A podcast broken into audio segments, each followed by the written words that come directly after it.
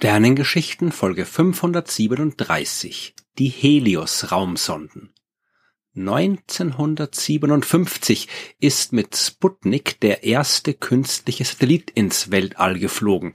Und auch wenn's vermutlich alle wissen, sage ich trotzdem noch einmal dazu, dass ein Satellit ein Objekt ist, das die Erde umkreist. Und das ist insofern wichtig, weil wir uns in dieser Folge mit Raumsonden beschäftigen wollen und ein Satellit ist keine Raumsonde. Eine Raumsonde ist ein Raumfahrzeug, das das schwere Feld der Erde verlassen hat. Dazu muss es sich in Bezug auf die Erde schneller als 11,2 Kilometer pro Sekunde bewegen. Das ist die sogenannte Fluchtgeschwindigkeit und alles, was langsamer ist, umkreist wie eben ein Satellit die Erde, aber kommt nicht weiter weg. Die erste erfolgreiche Raumsonde der Welt war Luna 1, mit der die Sowjetunion den Mond erreichen wollte, aber leider nicht ganz erreicht hat. Aber Luna 1 ist trotzdem am 4. Januar 1959 am Mond vorbeigeflogen und war damit definitiv die erste Raumsonde. Und ebenso definitiv nicht die letzte. Kurz nach Luna 1 im März 1959 waren die USA das erste Mal mit Pioneer 4 erfolgreich und dann folgten jede Menge andere Raumsonden, die mal von der Sowjetunion und mal von Amerika aus gestartet wurden. Vor allem damals zum Mond, aber in den 1960er Jahren auch schon zur Venus und zum Mars. Zu Beginn der 1970er Jahre hat man sich dann auch auf den Weg zu Jupiter und Saturn gemacht, aber Raumfahrt und der erfolgreiche Start von Raumsonden war bis dahin eine Sache der beiden Weltmächte USA und UdSSR. Erst 1974 ist ein drittes Land ins Spiel gekommen, die Bundesrepublik Deutschland mit den Helios-Sonden. Schon 1966 haben der damalige westdeutsche Bundeskanzler Ludwig Erhard und der amerikanische Präsident Lyndon B. Johnson vereinbart, dass man gerne gemeinsam eine Mission zur Erforschung des Weltraums starten möchte. Auf den Seiten der USA, da hat natürlich die NASA die entsprechende Planung durchführen sollen. In Deutschland war das die erst 1969 gegründete Deutsche Forschungs- und Versuchsanstalt für Luft- und Raumfahrt, die Organisation, aus der später das heutige Deutsche Zentrum für Luft- und Raumfahrt DLR hervorgegangen ist. Und im Juni 1969 ist die Zusammenarbeit dann auch offiziell beschlossen worden. Man wollte zwei Raumsonden bauen, deren Ziel aber kein Planet war, sondern der damals noch recht unerforschte Weltraum zwischen Sonne und Erde. Man wollte näher an die Sonne fliegen als je zuvor und schauen, was so in der Nähe unseres Sterns alles passiert. Deutschland sollte dabei 70 Prozent der Mission übernehmen, unter anderem den kompletten Bau der Raumsonden. Und die Raketen, die würden dann von der USA kommen, genauso wie ein Teil der Infrastruktur zur Kommunikation mit den Raumfahrzeugen. Den Namen für die Mission, den hat man sich passenderweise vom griechischen Sonnengott ausgeliehen. Helios. Auf den ersten Blick waren die beiden Helios-Sonden fast identisch. Helios A hat ein Gewicht von 370 Kilogramm gehabt, Helios B war mit 376,5 Kilogramm nur minimal schwerer. Aussehen tun beide Raumsonden sowie überdimensionale Garnrollen. Wenn man die Antennen abzieht, dann waren beide Sonden knapp über zwei Meter hoch und an der dicksten Stelle 2,77 Meter breit. Und weil das Ziel die Erforschung der Sonne war, hat man natürlich darauf achten müssen, dass die Sonden nicht zu heiß werden. Deswegen hat man sie mit spiegelnden Reflektoren bestückt und auch noch Radiatoren eingebaut, die die aufgenommene Wärme möglichst schnell wieder abgeben können. Außerdem hat man dafür gesorgt, dass die Sonden sich im Weltall sehr schnell um ihre eigene Achse drehen können, mit einer Umdrehung pro Sekunde, damit die Wärme möglichst gleichmäßig aufgenommen und wieder abgegeben werden kann. Aber lassen wir jetzt mal die reine Raumfahrttechnik beiseite und schauen auf die Wissenschaft. Denn die beiden Sonden, die haben natürlich auch jede Menge wissenschaftliche Instrumente an Bord gehabt. Zum Beispiel einen Detektor, um Elektronen, Protonen und andere Teilchen messen zu können. Damit wollte man mehr über den Sonnenwind rausfinden. Die Sonne gibt ja nicht nur Licht ab, sondern schleudert auch jede Menge Teilchen aus ihren äußeren Gasschichten ins All.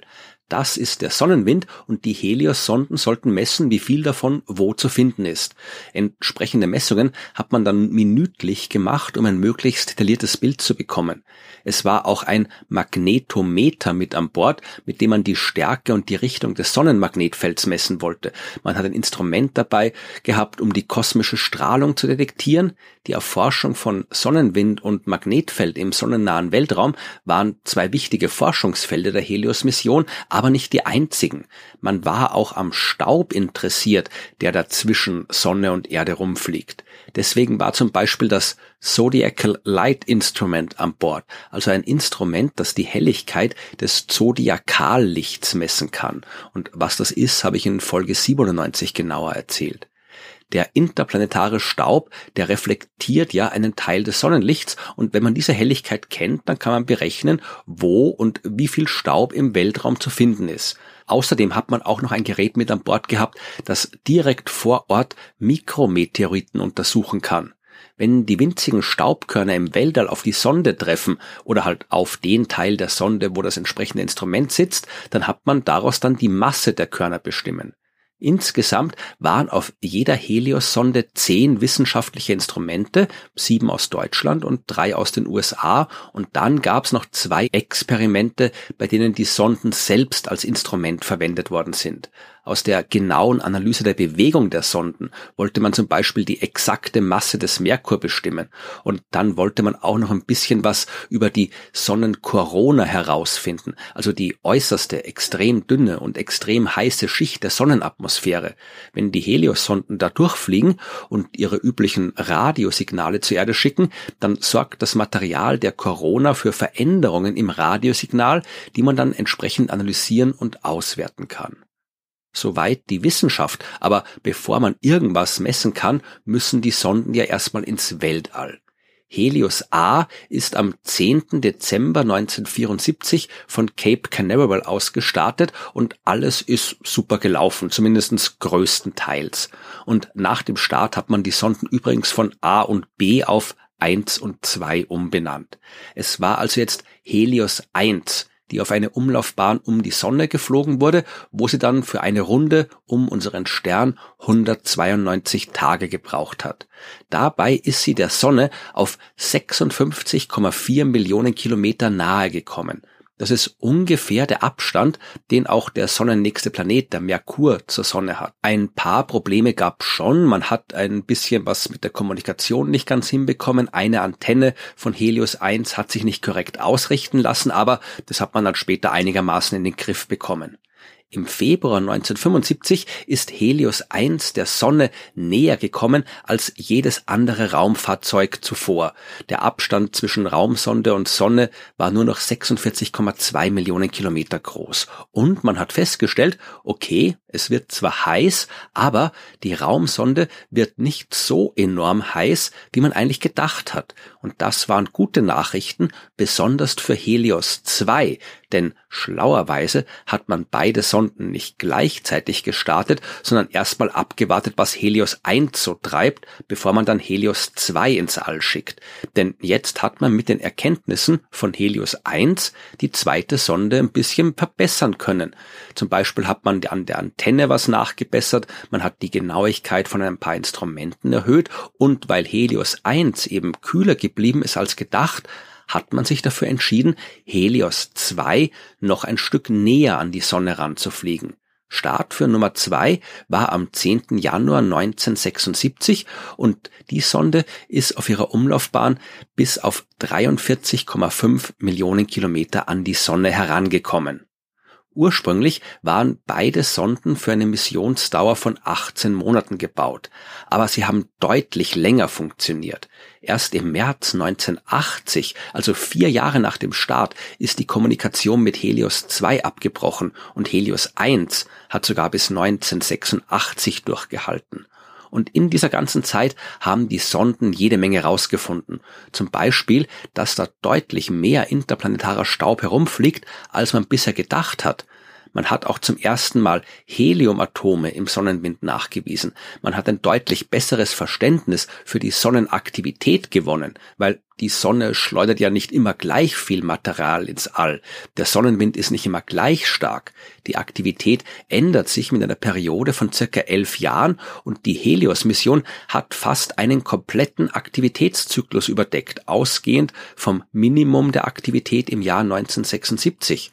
Zwischendurch war dann auch noch Zeit, ein paar Kometen zu beobachten, die 1975, 1976, 1978 und 1979 nahe an der Sonne vorbeigeflogen sind, wo man dann zum Beispiel untersuchen konnte, welche Auswirkungen der Sonnenwind auf die Kometenschweife hat die ersten Raumsondenmissionen, an der nicht ausschließlich die USA oder die UdSSR beteiligt waren, die waren also durchaus erfolgreich. Die Helios-Sonden haben Rekorde gesetzt, die lange Zeit nicht gebrochen worden sind. Helios 2 hat den Rekord für die größte Annäherung an die Sonne bis zum Jahr 2018 gehabt.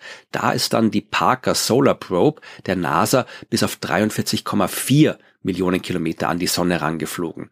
Beide Helios-Sonden waren bis 2018 auch die schnellsten Raumsonden, die je durchs All geflogen sind. In Bezug auf die Sonne waren sie mit 70 Kilometer pro Sekunde unterwegs und auch hier war es erst die Parker Solar Probe, die diesen Rekord dann mit 163 Kilometer pro Sekunde gebrochen hat.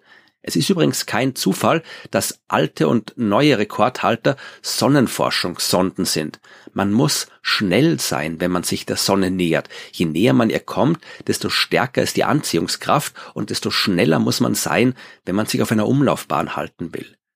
Die Helios-Sonden, die waren nicht so spektakulär wie die Apollo-Flüge zum Mond, die davor stattgefunden haben. Und angesichts der spektakulären Missionen der Gegenwart mit all ihrem Medienrummel fällt's leicht, die Raumfahrt der 1970er Jahre aus den Augen zu verlieren.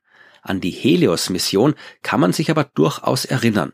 Es war eine wichtige Mission und auch wenn wir die Sonden heute nicht mehr kontaktieren können, fliegen beide immer noch um die Sonne herum.